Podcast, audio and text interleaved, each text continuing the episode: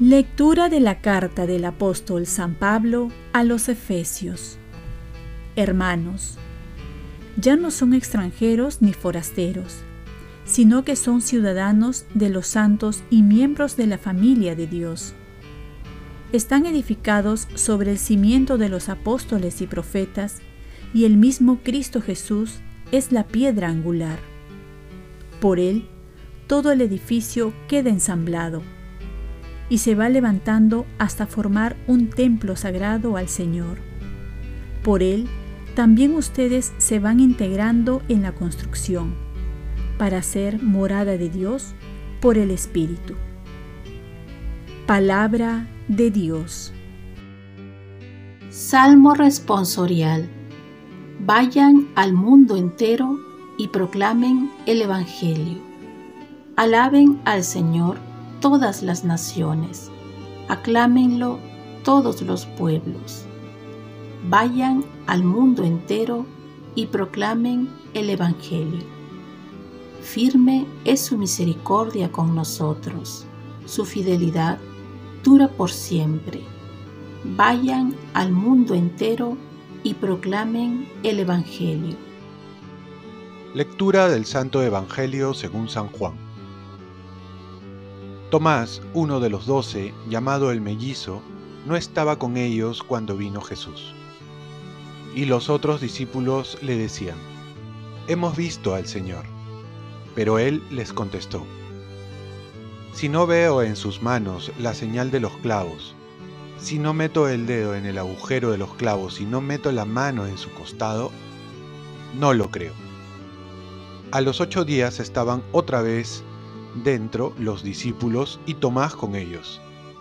Llegó Jesús estando cerradas las puertas, se puso en medio y dijo, paz a vosotros.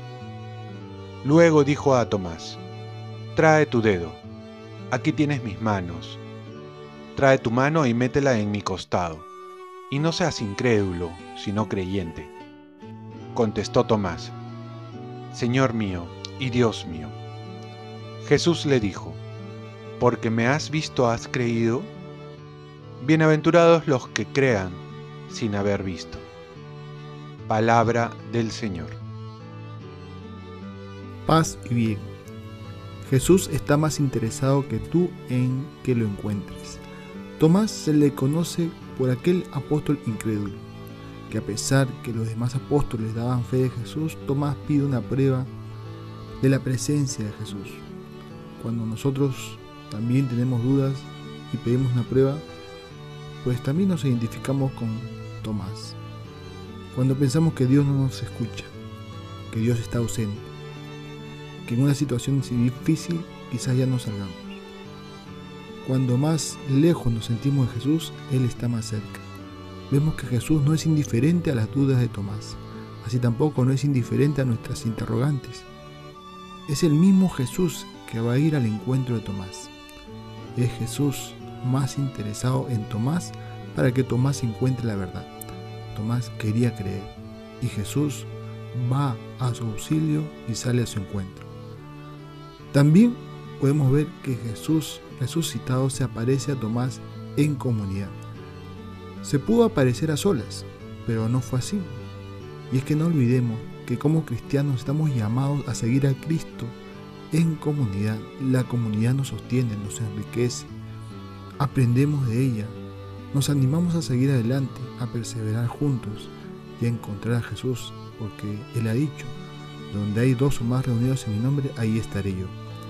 Por ello es necesario que si queremos seguir a Jesús, pertenecer a una comunidad, un grupo, ya sea un movimiento, una fraternidad dentro de la parroquia, la capilla, en la que hagamos la experiencia de caminar juntos y de experimentar la presencia de Jesús resucitado. Y esto se da en una comunidad. ¿En qué comunidad estás participando? Por último, sintámonos dichosos porque Jesús nos ha concedido el don de la fe. Dichosos los que creen sin haber visto.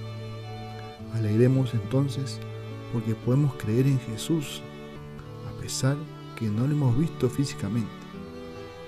Alegrémonos también por pertenecer a una gran comunidad que es la Iglesia Católica y que Jesús siempre sale y saldrá a nuestro encuentro cuando lo buscamos.